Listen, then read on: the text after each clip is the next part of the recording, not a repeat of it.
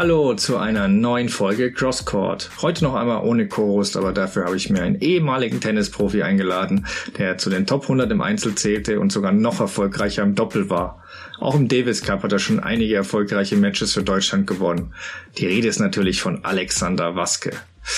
Mit ihm habe ich über Zverevs Siegesserie, seine US Open Chancen gesprochen, aber eben auch die Absagen von Federer und Nadal und wie stehen jetzt die Chancen von Djokovic auf den Grand Slam? Wer kann ihn überhaupt gefährden? Natürlich waren auch Kerber und das Damentennis Thema sowie ähm, die Akademie von Alexander Waske und eben auch, was er über den deutschen Nachwuchs denkt.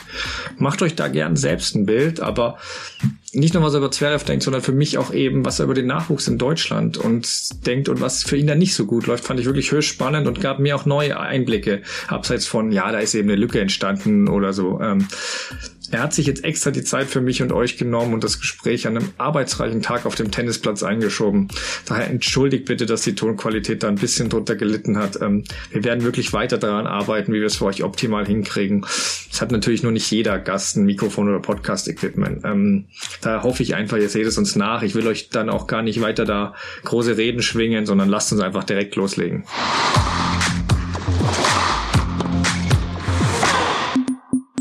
Bei mir jetzt zu Gast Alexander Waske. Erstmal schön, dass du da bist. Danke für die Einladung. Ja, die US Open stehen ja vor der Tür. Ähm, ich würde trotzdem gerne einen kurzen Blick zurückwerfen, vor allem eben auf Alexander Zverev. Ähm, der erste hat einen Olympiasieg geholt, äh, den habe ich schon in der letzten Folge behandelt, dann die Pause und jetzt direkt wieder der Triumph in Cincinnati. Hast du eine Erklärung dafür, was mit Zverev eigentlich seit dem Wimbledon ausgeht, wo er gegen Felix Auger-Aliassime meiner Meinung nach nicht so gut gespielt hat, passiert ist? Naja, also jeden Fall hat er viel richtig gemacht. Ähm, ich habe von mehreren Ecken und Enden gehört, dass es eine wahnsinnig gute Stimmung bei Olympia gewesen sein muss. Also das muss das deutsche Team einfach toll gemacht haben, auch äh, Spieler untereinander, aber ganz besonders natürlich Lob auch an meinen äh, Doppelpartner Michael Kohlmann, der das einfach fantastisch gemacht hat. Und ähm, ich glaube, dass das ähm, ein großer Unterschied jetzt war und er da so eine Leichtigkeit mit auf den Platz genommen hat. Also du hast schon äh, angesprochen, was, was auch ein Grund sicher war. Ähm, auffällig war auch, dass er nicht nur bei den Returns, finde ich, äh, generell aggressiver gespielt hat und sich nicht mehr so hinter sein, da in seine Komfortzone drei Meter hinter der Grundlinie zurückfallen lassen. Für mich war es jetzt irgendwie so, eigentlich seit dem Djokovic-Match bei Olympia, also da im ersten Satz gut von hinten mitgespielt hat, aber halt trotzdem 6-1 verloren hat. Und dann nach dem Break-Rückstand hat er plötzlich gemerkt, hey, ich muss alles riskieren und das hat sich ausgezahlt. Kann es sein, dass einfach so so ein Match dann, so ein Erlebnis dann richtig so einen Knoten auflöst? Ja, hundertprozentig. Ähm, das hat ihm gezeigt, dass das der Weg ist. Mhm. Wenn er ganz nach oben spielen will, dann ähm, muss er das manchmal auch so spielen. Es wird diverse Gegner geben, da wird das nicht funktionieren oder auch Tage, wo es nicht mhm. funktioniert, aber also ganz besonders äh, direkt nach dem Aufschlag. Er ist wahnsinnig eng in der Linie geblieben, hat alle Bälle früh genommen, alles was ging und da direkt draufgegangen und ähm, ich meine, Novak hat ja gar nicht schlecht gespielt, mhm. aber das war ja so dominant von, von Sascha und das war wirklich eine Augenweide, sich dieses Tennis anzugucken. Und das ist, glaube ich, ein Riesenunterschied, dass er gemerkt hat, dass er ganz dominant von oben runter die wegspielen kann und dann auch natürlich insgesamt sehr, sehr stark serviert äh, in Olympia. Und da sieht man jetzt, glaube ich, schon mal das komplette Potenzial, was der Alex Zverev dann hat. Und ich glaube, da sehen viele Leute, dass da wirklich noch richtig Raum nach oben ist. Ja. Ähm dann auch ganz allgemein schon auf die US Open gefragt, wie siehst du denn seine Chancen da? Also ist er bereits, man sagt gleich Top-Favorit, ist er ein Mix der Top-Favoriten, eher Herausforderer? Wo, wo siehst du ihn da? Ähm, also auf jeden Fall deutlich weiter oben als vor ein paar Wochen, aber mhm. für mich bleibt äh, Top-Favorit Novak Djokovic, der erstmal in einem Best of Five zu schlagen ist. Ähm, das ist ein sehr, sehr gutes Zeichen gewesen bei Olympia, aber wir sind nicht so weit, dass wir sagen können, okay, das ist ein Grand Slam. Er hat noch keinen Grand Slam gewonnen und ich bin ja voller Hoffnung, dass wenn er einmal einen gewinnt, dass dann der nächste Knoten platzt und dass er dann wirklich die Möglichkeit hat, deutlich mehrere zu gewinnen als nur ein oder zwei.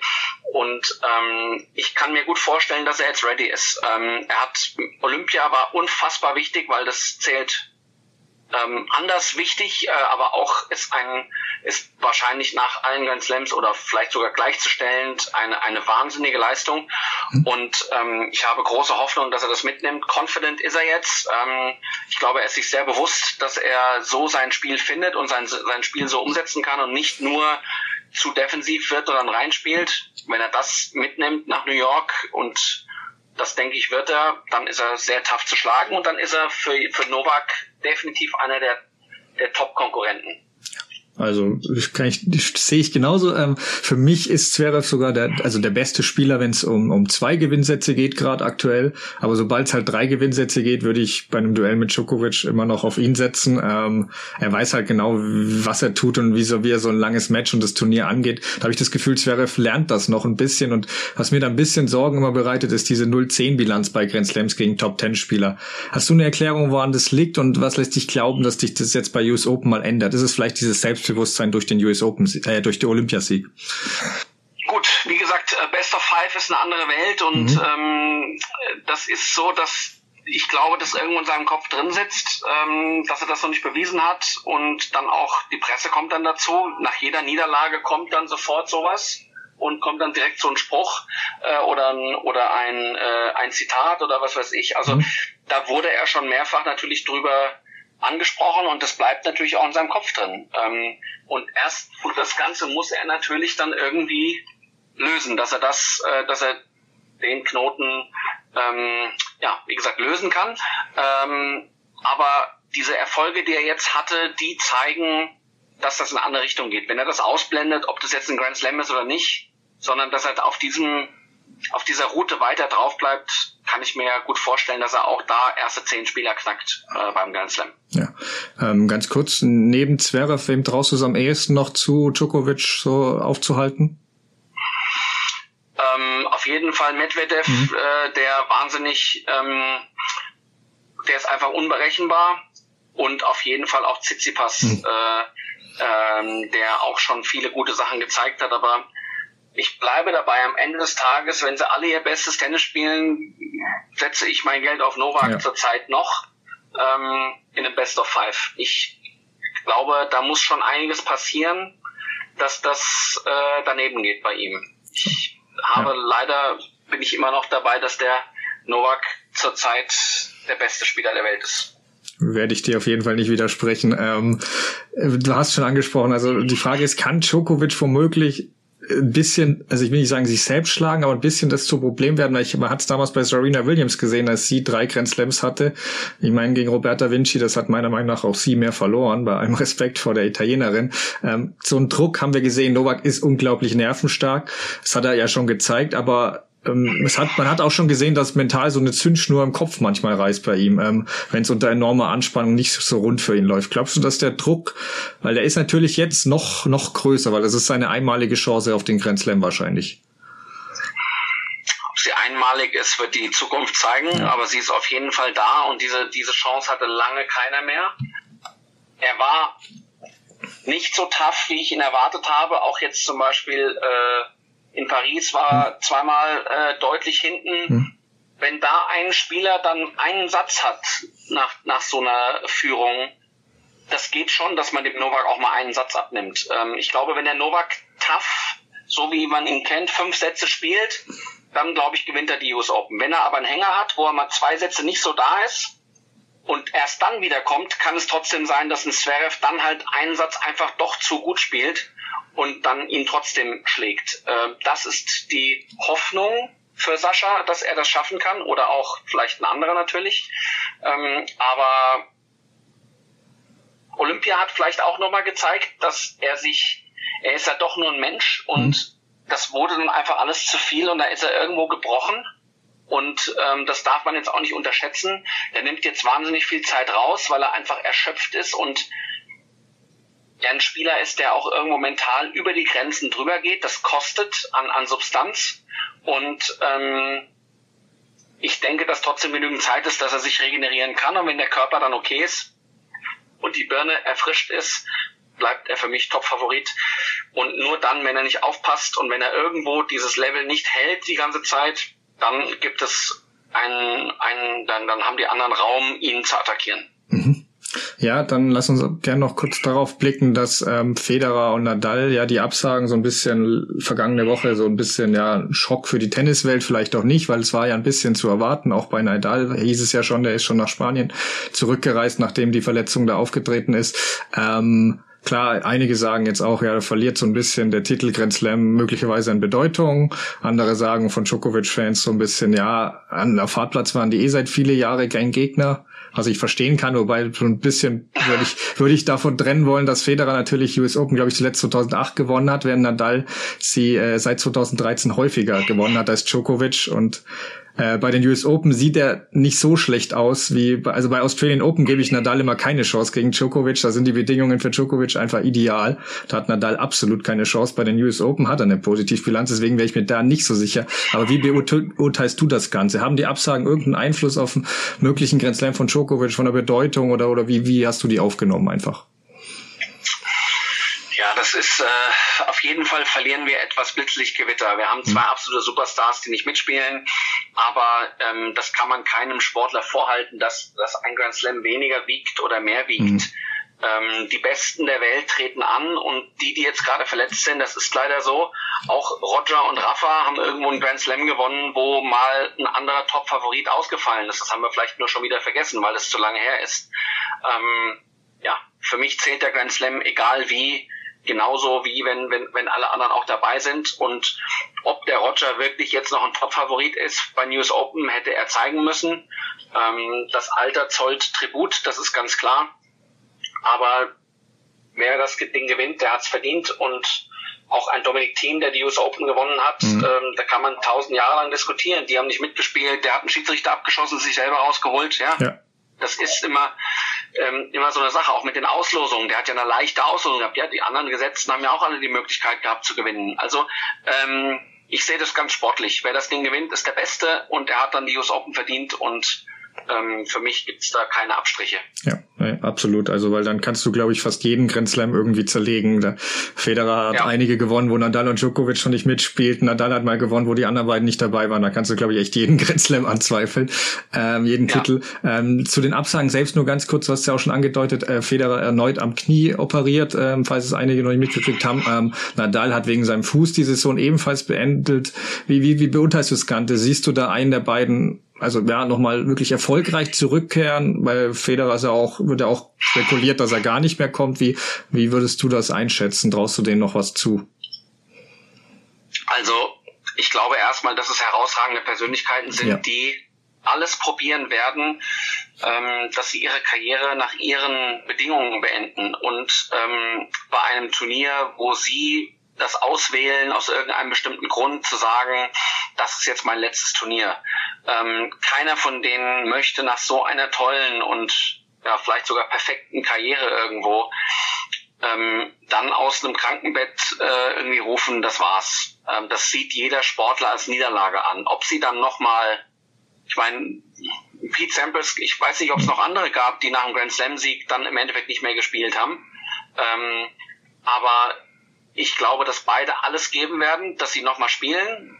Und ähm, dann, wie gesagt, ob dann der Roger in Basel bei seinem Heimturnier ja. oder in Wimbledon bei seinem Lieblingsturnier oder Rafa in Paris dann irgendwann sagt, letztes Mal, das wünsche ich Ihnen, das ist so irgendwie, dass Sie so einen Abschluss finden, der Ihrer würdig ist. Ähm, aber es kann natürlich auch sein, dass es irgendwann einfach so ist, dass Sie das Gefühl haben, Sie kommen nicht mehr auf ein Niveau, dass Sie dass sie wettkampffähig sind, äh, auch nur annähernd auf einem Niveau, der ihnen, äh, das ihnen gerecht wird. Und dann kann es sein, dass sie dann sagen, bevor ich jetzt hier humpelt über den Platz laufe, ich meine, man kann sich ja noch dran erinnern, wie damals auch Agassi sein letztes Turnier gespielt hat, mhm, wie viel Spritzen der bekommen hat. Der konnte nach dem Match dann irgendwie äh, am Tag später kaum gehen mehr vor Schmerzen. Ähm, also das ist schon ein hartes Ding da. Das wünscht man jetzt keinem. Insofern, äh, ich glaube, dass die beiden sehr, sehr gut beraten waren in ihrer Karriere. Roger hatte fast gar keine Verletzungen mhm. über viele, viele Jahre. Ähm, Rafa hatte immer wieder mal Auszeiten, hat es immer wieder geschafft.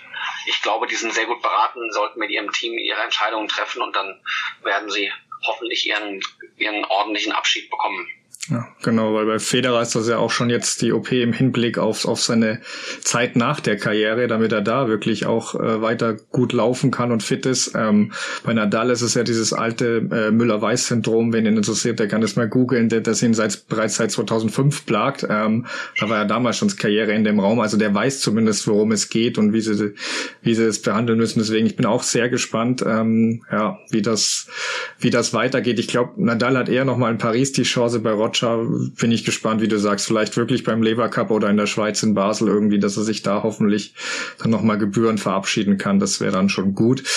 Ähm, was ich dich noch fragen würde aus, aus deiner Ex-Profi-Sicht auch, äh, es war eine Aufregung, äh, die, die Toilettenpause von Tsitsipas im Match gegen Zverev. Da vergingen dann achteinhalb Minuten und Zverev regte sich ziemlich fürchterlich auf, zumal der Grieche ja laut Zverev sein Handy mitgenommen hatte. Ähm, dann folgte der sensationelle Kameraschnitt, Kameraschnitt auf den Dad-Coach von Tsitsipas, der auf sein Handy gerade tippte. Man weiß nicht, ob es an Stefanos Tsitsipas war, aber man weiß, dass äh, der großer Verfechter des On-Court-Coaching ist. Wie bewertest du das? Ist das für dich unfair? Und würdest du Coaching, On-Court-Coaching erlauben oder wie hast du das als Spieler auch früher erlebt, wenn so ein Gegner eine lange Pause nahm? Wie, wie bringt das einen raus? Ja, viele Spieler machen es ja gar nicht, weil sie aufs Klo müssen, mhm. sondern das ist einfach die Unterbrechung des Rhythmuses. Mhm. Ähm, man, das macht man ja auch während des Matches. Wenn es gut läuft, dann wird man sehen, dass, dass Punkte teilweise nur 15, Punkt, 15 Sekunden, 12 Sekunden Pause haben ähm, und umgekehrt bei dem, wo es nicht läuft, der probiert eher das, das Match zu verlangsamen und den Rhythmus zu unterbrechen. Das ist ganz normal. So wie das jetzige Regelwerk ist, bin ich tausendprozentig bei Sascha Zverev, ähm, dass er eine Tasche mitnimmt, das geht gar nicht. Wenn er, wenn er eine Unterhose, eine Hose und ein Hemd mit hat, okay, dann zieht er sich um, was auch immer noch ich meine, ich habe es auch gerne gemacht, weil wenn ich pitch nass war ja. und dann äh, äh, besonders in einem Best of Five, ähm, das hat schon gut getan, sich mal neu umzuziehen, aber ich habe keine acht Minuten dafür gebraucht und äh, die Toilettenpause ist ja auch keine Umziehpause. Also man eigentlich müsste man das Regelwerk ändern, ähm, dass man dann sagt, okay, die dürfen sich dann umziehen. Ähm, Taschen würde ich auf jeden Fall verbieten wegen Handy. Ähm, aber wenn es jetzt um die Diskussion geht, Coaching ja oder nicht, ich bin hundertprozentig für Coaching. Ähm, ich finde, dass es, ich mochte das bei den News Open ganz gerne, mhm. als sie in der Quali das probiert haben. Da gab es eine Coaches mhm. Corner, das mhm. heißt, der Spieler durfte zu dem Spieler, zum Trainer hingehen. Der durfte während der Seitenpause in die Ecke gehen, sich mit ihm unterhalten. Der durfte, wenn er auf der Seite war, auch mit ihm kommunizieren. Wenn er auf der anderen Seite war, nur Handzeichen. Fand ich total in Ordnung und man, es sollte auch nicht ausarten, dass der Trainer jetzt nach jedem Punkt reinschreit äh, über den kompletten Platz. Also das, das nicht. Oder wie die WTAs macht, dass die Spielerin den Trainer einmal pro Satz rufen darf während einem Seitenwechsel. Das sind äh, beides Lösungen, die ich gut fand. Ähm, äh, ich finde nicht, dass, dass man im Tennis der einzige Sport jetzt ist, wo, wo der Coach nur draußen sitzt und zuguckt. Ähm, das finde ich Blödsinn. Also ja. ich trainiere nicht meinen Spiel das ganze Jahr und reise mit ihm um die Welt und bin leidenschaftlich dabei, um dann, wenn es darum geht, da zu sitzen und zu nicken und ihm danach zu erklären, was er falsch gemacht hat. Also ähm, bin ich nicht dabei. Und ähm, dann kommt noch ein weiterer Faktor. Wir wollen Tennis auch interessanter für Medien machen. Diese Sache kann man dann kommunizieren oder, oder, oder besprechen.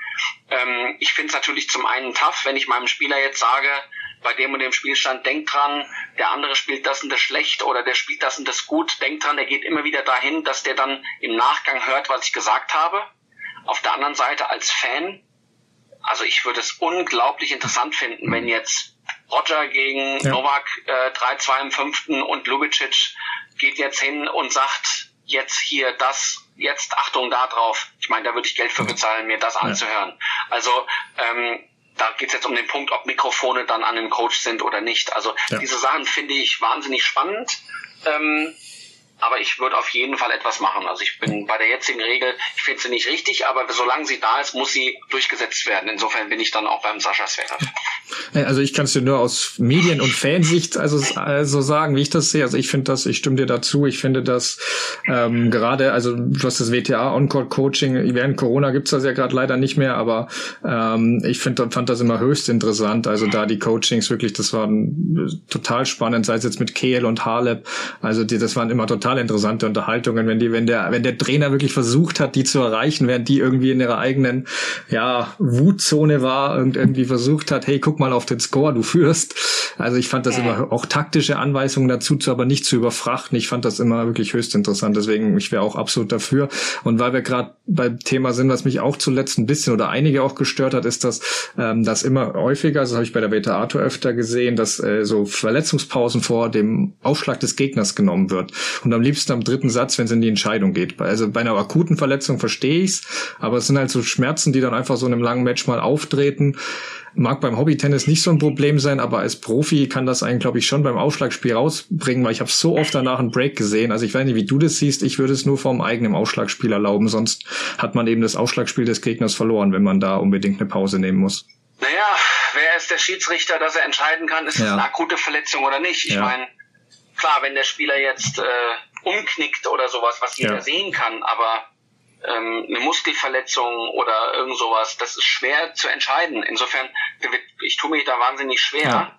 Ähm, aber ich glaube, dass es vollkommen übertrieben wird und dass es wirklich als taktische Maßnahme genommen wird. Also ähm, diese Verletzungspause ist einfach ein Punkt, ähm, der zurzeit von einigen äh, benutzt wird, um den taktischen Bruch zu finden. Und dass der Spieler sich dann auf der anderen Seite gegenüber darüber aufregt und besonders dann, wenn es einer halt mehrfach macht.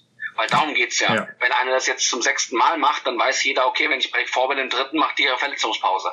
Und das ist etwas, das ist äh, ja, hoch unsportlich. Ja.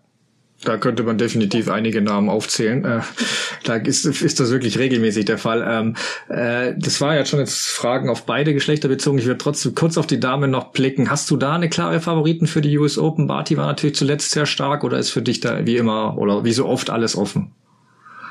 Das ist ja das Schöne bei den Damen. Ja. Äh, in meinen Augen, da ist alles offen. Da kann jeder gewinnen.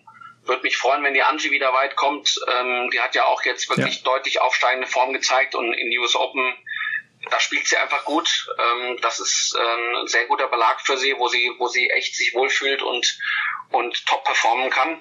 Aber das Ding ist offen. Da gibt es so viele, die das gewinnen können, würde ich auch würde ich gar noch nicht mal einen Tipp wagen jetzt. Ja, ja, ist wirklich schwer. Also im Zweifel würde ich auf Barty gehen, aber ich bestimme dir zu, das ist wirklich so offen. Also äh, Kerber hast du schon angesprochen. Also das ist wirklich so, da habe ich manchmal das Gefühl, da gibt es das erste Halbjahr, das kannst du dann eher vergessen und dann das zweite Halbjahr, zumindest zuletzt so. Also ab Wimbledon geht's dann richtig ab. Also jetzt auch die Woche in Cincinnati, da waren richtig gute äh, Matches dabei. Also wow, also gegen Barty kann man ja, dann gut, verlieren. Sie ist, ja. sie ist einfach keine Sandplatzspielerin. Ja. Also das ist, äh, wird, sie wird keinen Heavy Spin lernen. Ja. Sie kann nur Slice servieren mit dem Aufschlag. Sie wird nie auf Sand äh, die Beste werden. Insofern ja. der Teil der Saison, der ist bei ihr ja. ja. nicht der stärkste. Ja, irgendwie ab Wimbledon fühlt sie sich dann wohl. Äh, weil du es schon angedeutet hast, wollte ich dich aber da mal dann ganz kurz zu fragen. Du hast ja gesagt, bei den Damen hast du nicht so klare Favoriten, ist alles super offen, gibt aber auch keine großen Rivalitäten, was manche vermissen. Bei den Herren hast du fast immer zwei, drei Namen, auf die du dich beschränken kannst und kennst teilweise, also in Wimbledon würde ich sagen, da wusste man vorher, wer gewinnt. Ähm, ich finde es jetzt in, bei den US Open diesmal nicht ganz so klar wie in Wimbledon, auch wenn wir einen klaren Favoriten haben. Ähm, ist, findest, was findest du besser? Weil bei den Herren hast du natürlich große Namen und Rivalitäten, aber bei den Damen hast du, hast du eben dieses, ja, du weißt nicht, was passieren wird beides was für sich. Ja. Ähm, mir, mir gefällt es, wenn, wenn, wenn mehrere die Chance haben, weil irgendwann, ja. wenn immer nur Novak der Hauptfavorit äh, äh, ist und alle anderen deutlich ja. abgeschlagen sind, äh, fehlt mir ein bisschen was, definitiv. Ähm, da hätte ich gerne mal so einen Del Potro, der durchdreht, oder einen Wawrinka, der 35 Rückhand Longline Winner reinnagelt, dass man einfach was anderes bringen muss, sonst reicht's nicht. Das fehlt mir ein bisschen. Ähm, aber ähm, bei den Damen, ja, ich meine, wir haben immer noch Serena als absoluten Superstar, die natürlich ähm, viel, viel Aufmerksamkeit ziehen wird. Ähm, die dürfen wir natürlich nicht vergessen ja. und die hat ja wirklich, die steht ja jedes Mal vor dieser Tür, dass sie mhm. die jetzt aufmacht und damit sie da eine alleinige Champion wird. Insofern, das ist definitiv immer eine Story und sehr interessant. Aber ähm, ansonsten finde ich es gut, dass da mehrere verschiedene Typen sind. Ja. Ja, ist auf jeden Fall ein schöner Mix und äh, wie du sagst, also es hat ja nichts mit Djokovic zu tun. Ich fand es bei Federer, also er damals vor Nadal, bevor Nadal kam, auch ein bisschen. Wenn wenn halt einer wirklich so dominant ist und du weißt vorher, dass er gewinnt, dann finde ich schon, dass die Spannung ein bisschen leidet. Ähm, ja, das kann sein. Ja, genau. Dann lass uns jetzt aber noch auf deine Akademie blicken, die Alexander Waske University in Offenbach ähm, am Main. Ihr habt da ja von Profispielern bis zu Nachwuchsspielern, aber auch eben Freizeitspieler alles da. Und ich glaube, es ist ja auch eine eurer Anliegen, eben auf jeden Spieler individuell einzugehen gehen und jetzt auch, aber nicht nur die Elite zu fördern. Aber am besten, vielleicht erzählst du ein bisschen selbst nur mal grundsätzlich über eure, über euer Anliegen, über eure ja, Pläne. Ja, also für uns ist nur wichtig, dass der Spieler eine wahnsinnig hohe Leidenschaft hat für den Sport. Ähm, äh, wir haben auch Leute, die sind 60 und, und trainieren bei uns, mhm. aber wir wollen halt nicht äh, mit Leuten spielen, die halt mittelmäßig motiviert sind ja. oder vielleicht von ihren Eltern äh, auch dahin getrieben werden. Das ist nicht unsere Sache. Also wir, unsere Trainer sind äh, alle sehr motiviert, aber die wollen das von der Gegenseite auch haben. Und nur so macht es uns eigentlich Spaß zu arbeiten. Also ich, ihr habt ja zahlreiche Trainer, aber eben auch Leute aus anderen Bereichen wie Fitness am Start, die einem weiterhelfen können. Was ich noch gesehen habe, was ich ganz cool fand, es gibt sogar eine Schlaganalyse eben, ähm, wo es eben auch ein spezielles Anfragefeld gibt für dich, ähm, dass du dabei bist. Äh, erzähl mal ein bisschen darüber. Nur wie, wie könnt ihr da gerade auch vielleicht Nicht-Profis helfen? Worauf achtet ihr da genau? Äh? Ja, das ist sehr beliebt ähm, bei Leuten, auch ganz oft irgendwie Geburtstag und sowas, mhm. dass die Ehefrau dem ja. Ehemann zum 50. oder sowas sowas schenkt, ähm, der dann seit 30 Jahren Tennis spielt und dann äh, kommt er zu uns und dann nehme ich mir Zeit und gucke mir den genau an. Wir nehmen die Schläge auf, Vorhand, Rückhand, Aufschlag, jetzt mal als, als dominierende Schläge und dann schauen wir, was wir innerhalb von einer Stunde eventuell umsetzen können, was wir verbessern können. Und dann machen wir nochmal Videos, wie es dann anders aussieht und geben halt die Tipps mit, dass man mit denen dann zu Hause äh, nacharbeiten kann oder es mit seinem Zuhause, mit seinem Trainer zu Hause vielleicht auch besprechen kann. Und ähm, die wenigsten haben sich ja schon wirklich oft mal äh, im Fernsehen oder im, auf einer Kamera dann gesehen. Mhm. Und so kriegen sie dann mal die Meinung von jemandem wie mir, der ihnen halt vielleicht das mal ein bisschen anders noch zeigt oder vielleicht ja, vielleicht habe ich das Glück, noch den einen oder anderen Kniff zu kennen, wie man das eine oder andere verbessern kann. Ja, das glaube ich. Ähm, dann ganz kurz auf den Nachwuchs noch geblickt. Ähm, da habt ihr ja ähm, also fünf Grand Slam-Sieger und Siegerinnen, glaube ich, im Juniorenbereich hervorgebracht. Ähm, Gibt es da irgendwas, äh, was, was, was ihr da besonders gut macht? Weil das ist schon erstaunlich, finde ich. Ja, da waren wir wirklich erfolgreich die letzten Jahre. Ich denke einfach, dass wir ähm, über eine hohe Individualität äh, kommen und einfach probieren, dass wir die Spieler relativ früh in ein diverses System bringen und dass einfach, dass die, die Wege sehr kurz sind. Also dadurch, dass die Fitnesstrainer und die Physios bei uns auf der Anlage sind und, und auch die Tennistrainer haben die kurze Wege, können viel miteinander sprechen und da wird dann halt nicht so viel rumgewechselt. Ähm, das ist manchmal so ein Schwachpunkt, wenn so viele Leute mhm. involviert sind. Das habe ich auch schon öfter mal moniert, dass ich halt kein Fan davon bin, wie wir das in Deutschland machen, dass ein, ein talentierter Spieler, der irgendwann im Bezirkskader ist äh, und dann vielleicht sogar auch im Verbandskader, der hat halt einmal Bezirkstraining, mhm. zweimal Verbandstraining, zweimal Clubtraining. Mhm. Ähm, das ist nicht im Sinne des Spielers in meinen Augen, sondern das wird halt gemacht, damit die Trainer alle irgendwie auch ihre Berechtigung haben, weil keiner Lust hat, den Spieler jetzt komplett zu verlieren. Aber ich glaube einfach, dass wir da nicht wirklich effektiv sind. Und ähm, andere Nationen machen uns das vor und diese Individualität, die, die bringen wir. Das ist uns ganz wichtig, dass wir da eine klare Zuweisung haben. Ja, du hast mir eigentlich schon die nächste Frage fast vorweggenommen, weil ich wollte wirklich fragen, wie das in Deutschland, weil man sieht da schon immer so ein leichtes Nachwuchsproblem, zumindest mal eine Lücke. Ähm, büßt der Tennissport an Popularität ein und klar, man darf Deutschland nicht mit Ländern wie USA vergleichen, wo ja natürlich nicht nur Einwohner, aber Stellenwert und da ist ein ganz anderer Aufbau mit Colleges und so. Aber mich erstaunt schon immer, wie, wie Tschechien, Schweiz und einige andere Beispiele in Europa immer wieder Talente nachlegen, während es bei uns dann ein bisschen ja doch dünner ist. Also das ist für dich ein Grund. Hast du sonst noch eine Erklärung dafür? Ja, also ich, ich, ich glaube, es liegt am System. Also mhm. es wird immer stärkere und schwächere Jahrgänge geben. Äh, das ist klar. Dann gibt es, also gerade im Damenbereich, alles, was aus Russland und der Tschechei kommt, ein unglaublicher Hunger.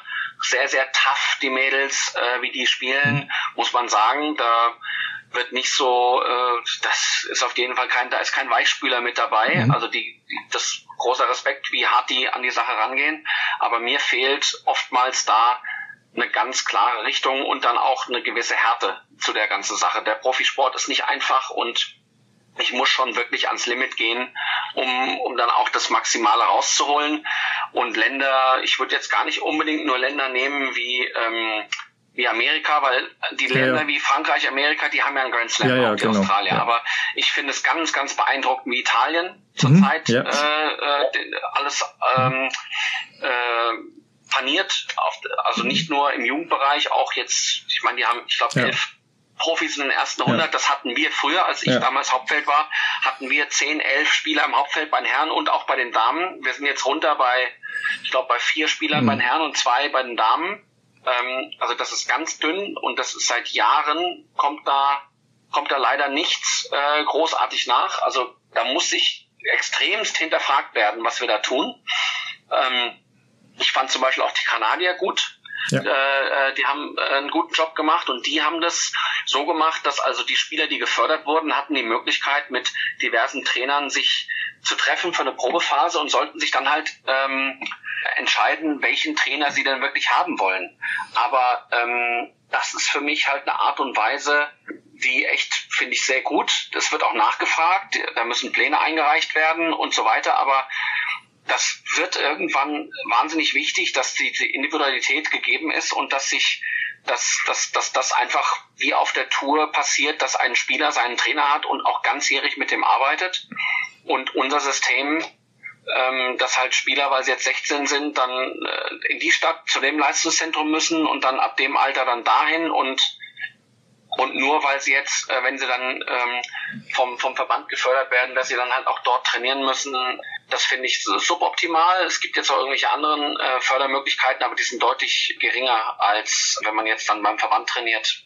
Ich finde in Deutschland, äh, der Tommy Haas ist ja ein Erfolgsmodell aus Deutschland, mhm. der beim Politeliere trainiert hat oder ob er im Landeszentrum so und so trainiert hat, ist doch völlig egal.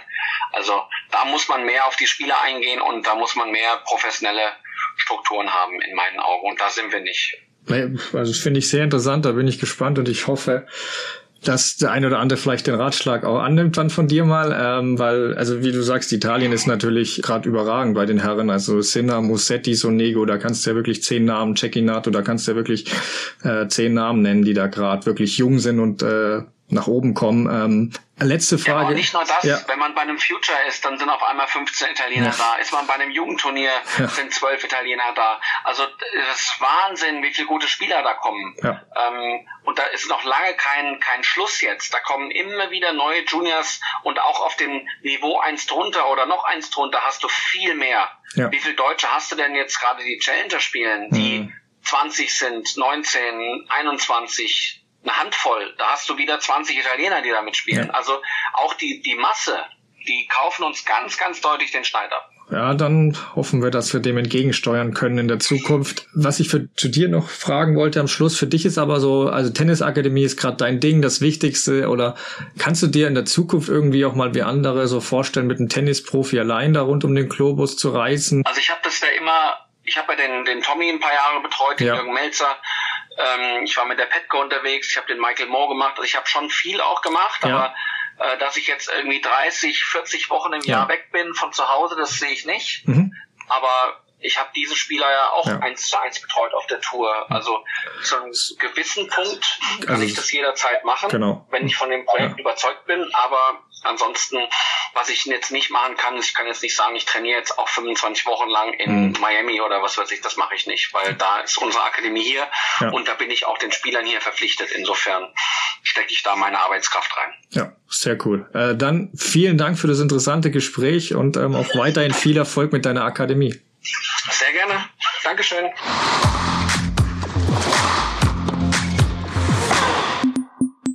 So, ich hoffe, ich habe euch da nicht zu viel versprochen, aber ich für meinen Teil fand das mit dem Tennisnachwuchs in Deutschland wirklich sehr spannend und auch wenn Tennis ein internationaler Sport ist und ich das Schöne auch daran finde, dass es so viele verschiedene Länder in den Top 100 gibt und man da wirklich auch mit allen möglichen Spielern aus allen Ländern mitfiebern kann. Man muss schon so ehrlich sein und sagen, es ist extrem wichtig, dass auch deutsche Spieler in der Weltspitze mitspielen, damit auch der Tennissport in der öffentlichen Wahrnehmung in Deutschland wirklich halbwegs am Leben bleibt und ähm, umso mehr, wenn dann wirklich die Big Three auch noch abtreten eines Tages. Daher überlege ich mir schon, der Junioren-Thematik nochmal extra zu widmen, wenn sich die Gelegenheit bietet. Aber jetzt liegt natürlich erstmal der große Fokus auf den US Open und dafür sind wir dann auch nächste Woche bereits wieder für euch da. Dann auch mit einem neuen Co-Host, ob Frau oder Mann, lasst euch überraschen. Ähm, es kann aber durchaus sein, dass wir da auch noch ein bisschen durchwechseln aus zeitlichen Gründen, das sehen wir. Ich werde auf alle Fälle auch weiter versuchen, immer wieder einen interessanten Gast für euch zu kriegen, auch wenn wir mal wieder zu größeren Turnieren vielleicht selbst reisen können, dann hoffentlich auch mal von vor Ort berichten. Ähm, Jedenfalls vielen Dank fürs Zuhören und ich hoffe, ihr seid auch nächste Woche wieder dabei, wenn wir die ersten Eindrücke von den USO besprechen. Bis dann.